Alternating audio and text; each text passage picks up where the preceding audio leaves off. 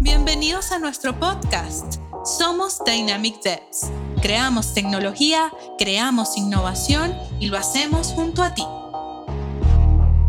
Bienvenidos a un nuevo episodio del podcast de Dynamic Devs. Nuestro invitado de hoy es Emiliano Grande, Software Development Senior Manager en Mercado Libre con una trayectoria de 20 años en el sector tecnológico, liderando proyectos de software y diferentes consultoras de tecnología, em, entre ellas Lagash en la región del sur. Toda esta trayectoria ha sido impulsada por una creencia muy fuerte de Emiliano, que es creer en el cambio y la búsqueda de la mejora continua. Bienvenido Emiliano, gracias por acompañarnos. ¿Cómo estás? Hola Marlis, muchas gracias por invitarme. Un placer estar acá con ustedes. Para nosotros también. Y bueno, ya para entrar en materia, hoy vamos a hablar de un tema súper importante y valioso y tiene que ver con la capacitación y la formación de jóvenes para desarrollar su talento en el área del desarrollo de software y otros perfiles digitales, tomando en cuenta que cada día aumenta más la demanda de profesionales dedicados a construir este tipo de productos digitales. Y parte de esto fue lo que eh, quisieron abordar en Lagash con el programa Lagash University para impulsar pues la inserción también laboral de estos jóvenes en el sector tecnológico. Emiliano, cuéntanos un poquito cuál fue la motivación para crear este programa. Bien, buenísimo. Bueno, mira, te cuento. Como bien decías, eh, hoy nos encontramos con una brecha eh, entre los recursos de tecnología eh, entre lo que necesita el mercado y, lo que puede cubrirse, ¿no? Una brecha muy grande. Entonces, las empresas eh, se ven obligadas a desarrollar su creatividad al máximo para poder atraer a ese talento. Hace muchos años que la industria del software viene con una tendencia creciente en relación a la generación de empleo, ¿no? Quizás a, diferencia de otras, de otras industrias. Y todos los años, principalmente en Argentina, que fue donde nosotros iniciamos eh, este, este programa, veíamos que todos los años quedaban miles de puestos de, trabajo sin cubrir. Eh, la demanda superaba ampliamente a la oferta. Empezamos a pensar cómo hacíamos para romper eh, de alguna forma esa, barrera y, a trabajar desde distintos aspectos, ¿no? No solamente la incorporación de jóvenes profesionales, sino eh, ver cómo podíamos ir incorporando. Eh, bueno, vos sabés que en nuestra industria hay como una brecha de género, hay, un tema de diversidad en general, pero eh, una brecha de género en particular, y nos empezamos a plantear cómo hacíamos para poder sumar todos, los perfiles lo más diverso que se pueda al área de tecnología, y para eso es clave contar con algún programa que nos permita enseñar a programar principalmente. Eh, así que bueno, e, ese fue un poco el, motivador, ¿no? Eh, pensar en un espacio diverso, multidisciplinario, un programa de formación tecnológica que, esté articulado a través de la inclusión y la inserción de jóvenes talentos para convertirlos en grandes profesionales y generándoles un entorno que les resulte estimulante y un espacio participativo para habilitar básicamente nuevas formas de pensar. Excelente. Algo que, me llama la atención también que estuve investigando un poco eh, son todas estas iniciativas diferentes que han surgido alrededor del mundo también, eh, enfocadas incluso en, enseñar programación a niños súper pequeños en colegios o también dedicadas únicamente a, propiciar o crear estas eh, oportunidades también para mujeres en la tecnología. Entonces, si bien eh, la Gash Academy se creó también dirigido un poco a jóvenes entre 18 y 24 años, con foco, como mencionas, en género y diversidad, ¿en qué experiencia o antecedentes te apoyaste para conceptualizar este programa junto con tu equipo? Mira, te cuento, yo arranqué mi carrera profesional en Accenture y uno de los programas que más me llamaba la atención eh, en ese momento, yo era bastante más joven, era un programa que, se llamaban Escuelitas de Programación, que básicamente buscaban jóvenes que recién terminaban la, secundaria y que estaban dando sus primeros pasos en tecnología. Y, y, armaban una especie de escuelita en alguna tecnología en particular, ¿sí? que el mercado en ese momento estaba necesitando o, Accenture estaba necesitando, y los entrenaban durante más o menos un mes y después les hacían que rindan un examen y los que aprobaban ese examen terminaban entrando este, a la compañía. Y, si bien e, e, ese programa me apasionaba, le veía como que tenía muchas oportunidades de mejora. ¿sí? Había una deserción muy alta, eh, o sea, arrancaban 30 eh, personas y el programa lo terminaban apenas, no sé, 10 personas. De esas 10 personas, quizás dos o tres solamente aprobaban el examen. Entonces, este, cuando tuve la oportunidad en Lagash de, desarrollar el programa, pensé eh, cuáles eran las cosas que podíamos modificar o intervenir como para, como para que sea más exitoso.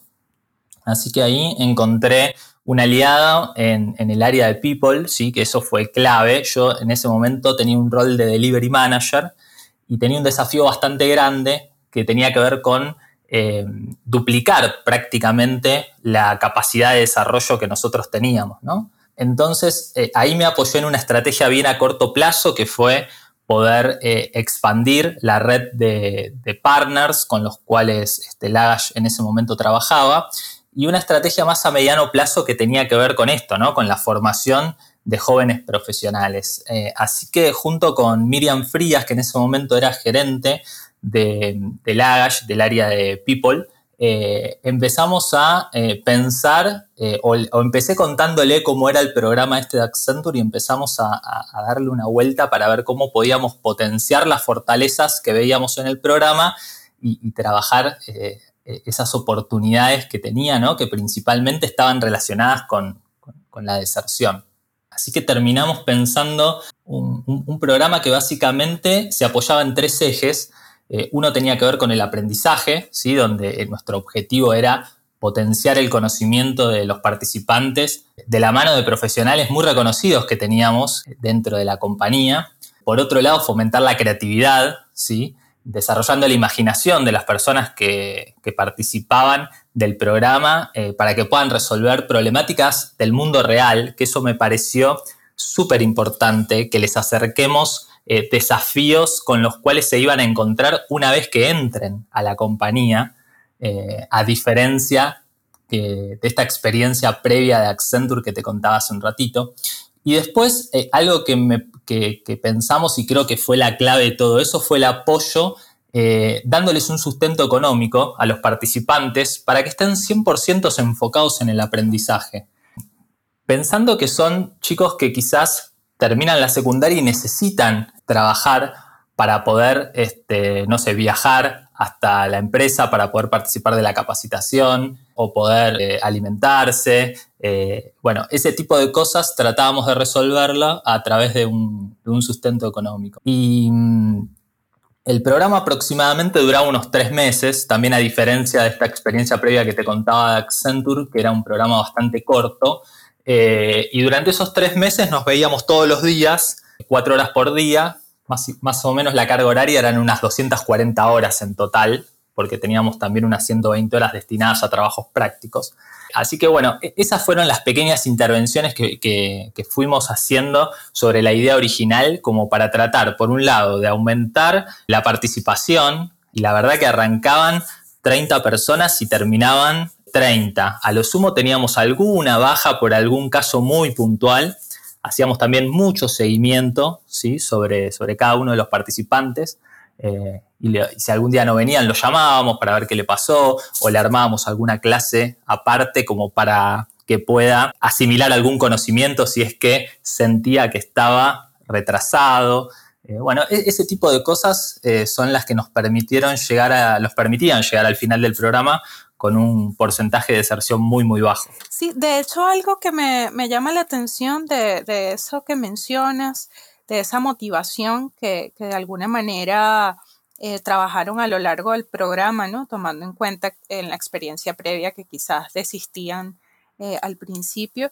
Estuve mirando algunos testimonios de jóvenes que participaron y, y algo que llamó mi atención es que si bien se trata de un programa de formación tecnológica, muchos hicieron hincapié en aprender otros valores también como trabajar en equipo, ser más creativos e incluso cambiar vidas, porque hubo un testimonio de una chica que tenía una discapacidad visual y ella menciona que esto le impulsó a participar para posiblemente encontrar una, solución o una mejora a, su condición.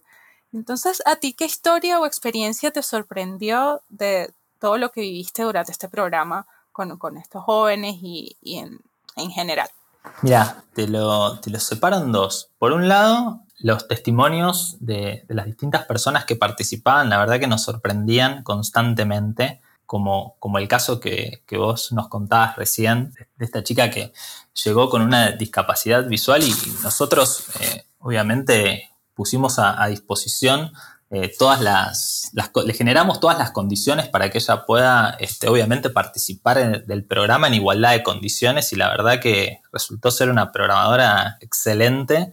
Y, como ella tenemos otros casos quizás de algún chico que jamás había tenido contacto con la tecnología como en el rol de programador y, también participó del programa como si fuera, digamos, eh, uno más, un desarrollador más y, también terminó siendo este, uno de los mejores este, desarrolladores que, dio el programa. Eh, tengo mil historias. Eh, un chico que era albañil, eh, para que veas la, diversidad de, los perfiles que, entraban, ¿no?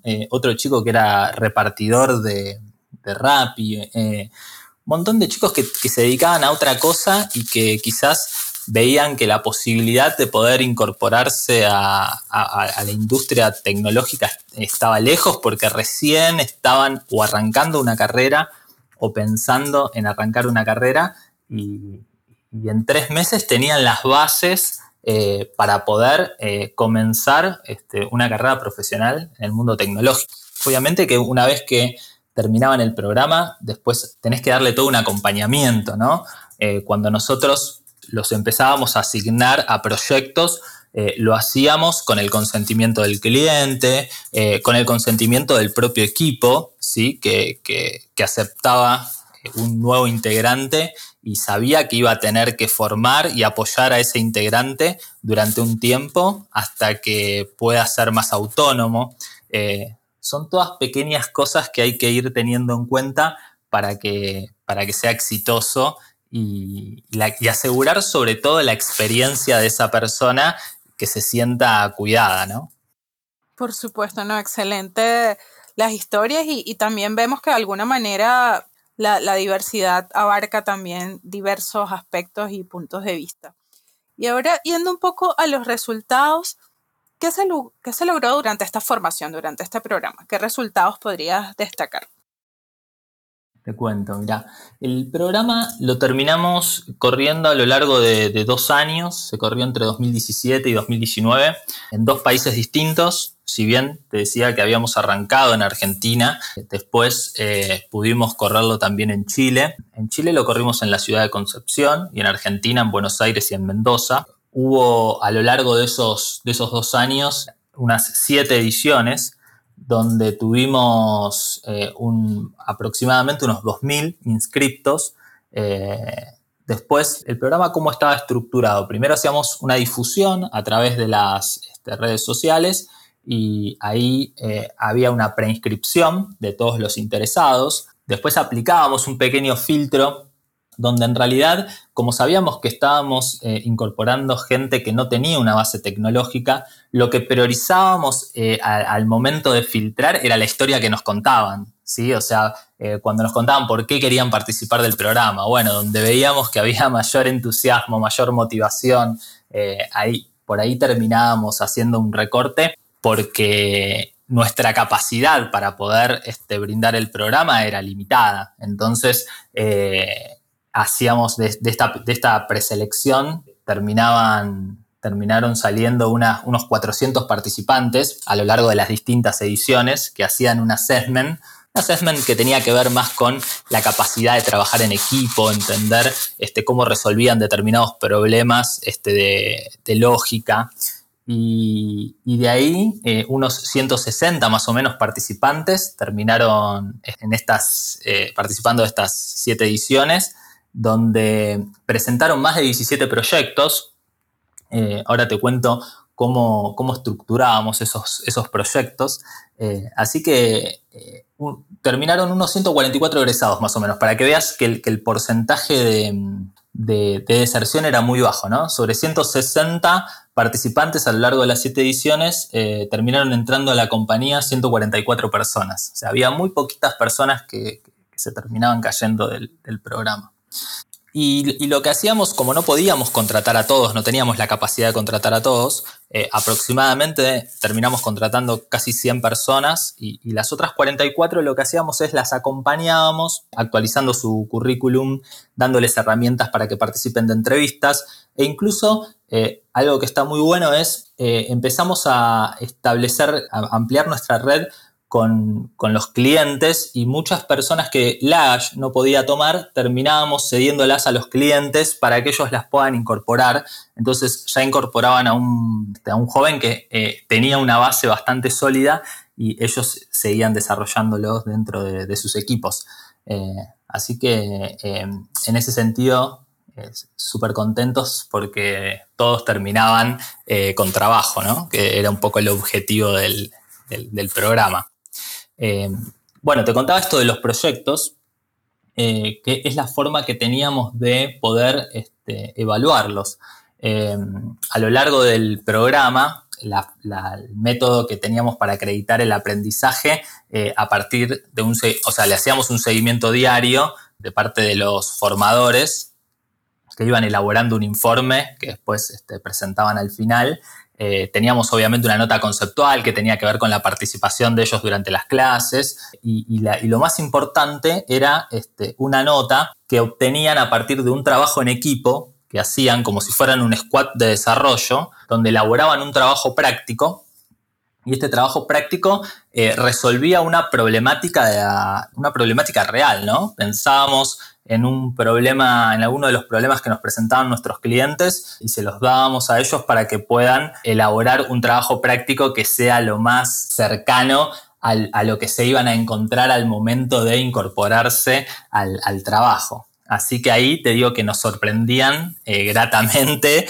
eh, presentaban algunas, algunos trabajos que tenían calidad, una calidad muy alta, ¿no? E, esa era la parte a mí que más me gustaba porque armábamos como un jurado, entonces ellos eh, hacían este, una, presentación y, después ese jurado eh, evaluaba distintas dimensiones y les ponía una nota y después le hacíamos una distinción al final del programa al que había hecho la mejor presentación, la mejor solución de negocio, el mejor look and feel, bueno, evaluábamos distintas, distintas cosas. Así que bueno, esa era un poco la forma o el proceso que se nos ocurrió a nosotros para poder eh, hacerle un seguimiento al aprendizaje. Excelente, súper divertido y también, o sea, de alguna manera, más allá de, de incorporar todo el tema tecnológico también es, eh, era enseñarles un poco la metodología y cómo trabajar en equipo, porque como tú mencionas, evidentemente eso era lo que iban a encontrar al momento de, entrar en el ámbito laboral.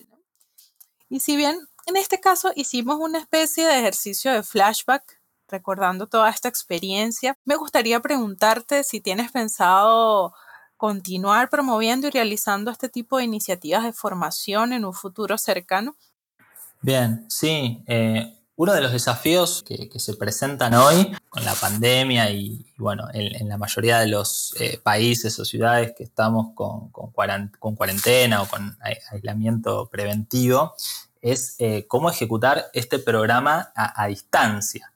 Pero sabes que el año pasado, mientras lo corríamos en Concepción, nos agarró eh, en el medio del programa el, eh, todo el tema de la contingencia producto de la crisis este, social que, se desató en Chile. Y obviamente el equipo no podía ir a la, oficina para poder dictar el programa, así que ahí nos tuvimos que reinventar sobre la marcha y terminamos eh, casi el el 30% del, programa lo terminamos dando de forma remota. Así que bueno, tuvimos ahí un aprendizaje tremendo, eh, o yo por lo menos me llevé un aprendizaje tremendo de cómo correr este programa de, forma remota, que era, hasta ese momento era un desafío que, no nos habíamos planteado. Em, obviamente, algunos de los problemas que tuvimos tenían que ver más con que algunas de las personas no tenían acceso a internet, ¿no? Entonces tuvimos que ir solucionando esas cosas o no tenían en, sus casas este, un espacio para poder este, tomar la clase y estar tranquilos y concentrados. Bueno, un poco los desafíos que hoy tenemos este, en el mundo laboral, ¿no? Los, mismos desafíos con los que nos encontramos nosotros en el día a día trabajando de esta forma. así que te diría que no, no, sería una limitante poder dictarlo. Bueno, yo te contaba al principio que esta idea la, desarrollamos junto con Miriam Frías. Ella hoy está como directora de, Shifta, que también es una empresa tecnológica en Argentina, y, ya están pensando cómo eh, arrancar nuevas ediciones de ese programa el año que viene, así que yo estoy eh, más que nada hoy desde mi lugar tratando de apoyarlos y viendo cómo, cómo, cómo, puedo este, generarles o ayudarles a generar las condiciones para que puedan correrlo principalmente de forma remota, ¿no? que es un desafío súper lindo porque rompe un poco también con la barrera de que tengan que ser de la misma ciudad donde estás corriendo el programa pueden ser de cualquier ciudad, eh, no solo de Argentina, sino también de cualquier otro país que, se quieran anotar. Así que este, nada, súper entusiasmado con eso. Espero que el año que viene podamos, podamos correrlo. Excelente, Emiliano, súper inspirador también. Yo siento que de alguna manera, si bien se plantean muchos desafíos que hemos estado viviendo también en el ámbito laboral, también eh, promueve de alguna forma la adaptación a esta realidad que en este momento pues estamos experimentando. Pero también he notado que hay muchas personas que están como más abiertas a prepararse, a formarse, a probar todas estas oportunidades también de, de capacitación. De hecho, nosotros también nos estamos planteando en Dynamic eh, realizar algún tipo de congreso centrado en la tecnología, quizás para el año que viene también. Y bueno, estás invitado, por supuesto, así como a próximos episodios, porque de verdad que valoramos mucho eh, lo que es mantenerse siempre formándose y sobre todo ayudando también a otras personas, ¿no? Y precisamente parte de eso era lo que, lo que te quería preguntar también para ir finalizando es que, qué recomendaciones le darías a jóvenes y otros no tan jóvenes que deseen iniciar una carrera en tecnología o probar en algún perfil tecnológico, ¿no? Tomando en cuenta que desde hace ya eh, mucho tiempo y sobre todo en este momento histórico, el desarrollo de software es un pilar súper importante para el crecimiento de los negocios. Les diría que practiquen la resiliencia porque es difícil para, un desarrollador que recién arranca poder conseguir este, un trabajo. Nosotros estamos en la industria, eh, nos encontramos todo el tiempo con, búsquedas donde eh, piden senior, arquitectos, líderes técnicos, 10 eh, años de experiencia. Eh, muchas veces incluso nos encontramos con que piden, no sé, seis años de experiencia sobre una tecnología que eh, tiene eh, tres años de historia. Entonces, ¿no? con esas incongruencias, y yo me, pongo en el lugar, trato de generar empatía, me pongo en el lugar ahí de un desarrollador junior que está arrancando y, son cosas que, te pueden llegar a frustrar. por eso decía que, practiquen la resiliencia y que, y que, se sigan capacitando. La ventaja que hoy eh, hoy tenemos miles de plataformas, eh, incluso con muchos cursos que hasta son gratuitos eh, para poder ir incorporando conocimientos y que traten de buscar este tipo de empresas. como te contaba hace un ratito, bueno, Shifta, lo que contabas vos de Dynamics Devs, empresas que, tengan el foco en, poder formar jóvenes profesionales y, que le den una oportunidad a esos programas porque también lo que muchas veces pasa es que los chicos que entraban a este programa venían de otros programas eh, y venían como medio frustrados, es decir, bueno, esto no funciona, la verdad que o no aprendí nada o después al final no me terminaron contratando. Eh, entonces también que, le den nuevas oportunidades a, estos procesos de, aprendizaje que, que, son muy, muy desafiantes y que, mm, eh, los, van a llevar este, por, un, por, un, camino que, es el, de descubrir esta profesión eh, apasionante. Eh, así que bueno, nada, quizás el, no sé si consejo, pero sí eh, la sugerencia sería, sería esa, y a, las empresas que se animen, ¿no? que, busquen referentes dentro del mercado que ya hayan experimentado con este tipo de, aprendizaje y que, que traten de, nutrirse de esa experiencia para poder llevar adelante eh, e, e, esta tarea que, de alguna forma también le, devuelve algo a la sociedad, ¿no? O sea, eh, también tiene un, un, impacto social muy, muy fuerte lo, que hacemos cuando le damos la oportunidad a chicos que, tienen 18, 19 años, 20 años de, poder eh, entrenarse y, poder eh, arrancar su carrera profesional con herramientas concretas, porque obviamente que después está la universidad y, y, por supuesto que e, este entrenamiento no reemplaza para nada la universidad, ¿no? O sea, siempre nosotros hacemos mucho foco en que terminen su carrera universitaria y les los acompañamos, le damos más días de estudio. Hay que, hay que apoyarlos y, fomentar que, terminen su carrera universitaria y que entiendan que esto simplemente son algunas herramientas para que puedan empezar a desarrollarse como profesionales en una etapa más temprana y que puedan capitalizar todo eso. Me parece espectacular. Por supuesto, y además que puedan motivarse y prepararse para los desafíos que plantea y las oportunidades también eh, el ámbito laboral, ¿no? Como ese complemento que, les hace falta. Emiliano, muchísimas gracias, ¿verdad?, por acompañarnos hoy y por toda esta historia que compartiste con nosotros, por toda esta motivación. La verdad ha sido un placer conversar contigo y conocer cómo inició toda esta iniciativa. Igual como lo mencionas, eh, esperamos que pues mucha gente se motive y, quiera continuar con este tipo de formaciones. De hecho, a Miriam la tendremos en un próximo capítulo eh, de, Dynamic Devs eh, también. Y bueno, esperamos también conversar sobre otros temas en próximos episodios, quizás un poco más técnicos en compañía de nuestro CEO Jonathan González. Y bueno, gracias por estar aquí, Emiliano. Claro que sí, estoy a disposición para sumarme a, otro capítulo y también para profundizar o, ayudar a cualquier empresa tecnológica que esté pensando en desarrollar este, un programa de estas características. Eh, así que nada, eh, súper contento eh, de, esta charla con, vos, así que gracias por la invitación. Excelente, gracias a todos también por acompañarnos. Recuerden que pueden dejarnos los temas que les interesen también en las redes sociales, sobre todo en LinkedIn. Nos consiguen como Dynamic Devs y allí pues estamos evaluando esos temas que les interesen también abordar. Gracias y nos vemos en un próximo episodio de Dynamic Devs. Chao, chao. Los esperamos en el próximo episodio del podcast de Dynamic Devs. Creamos tecnología Creamos innovación y lo hacemos junto a ti.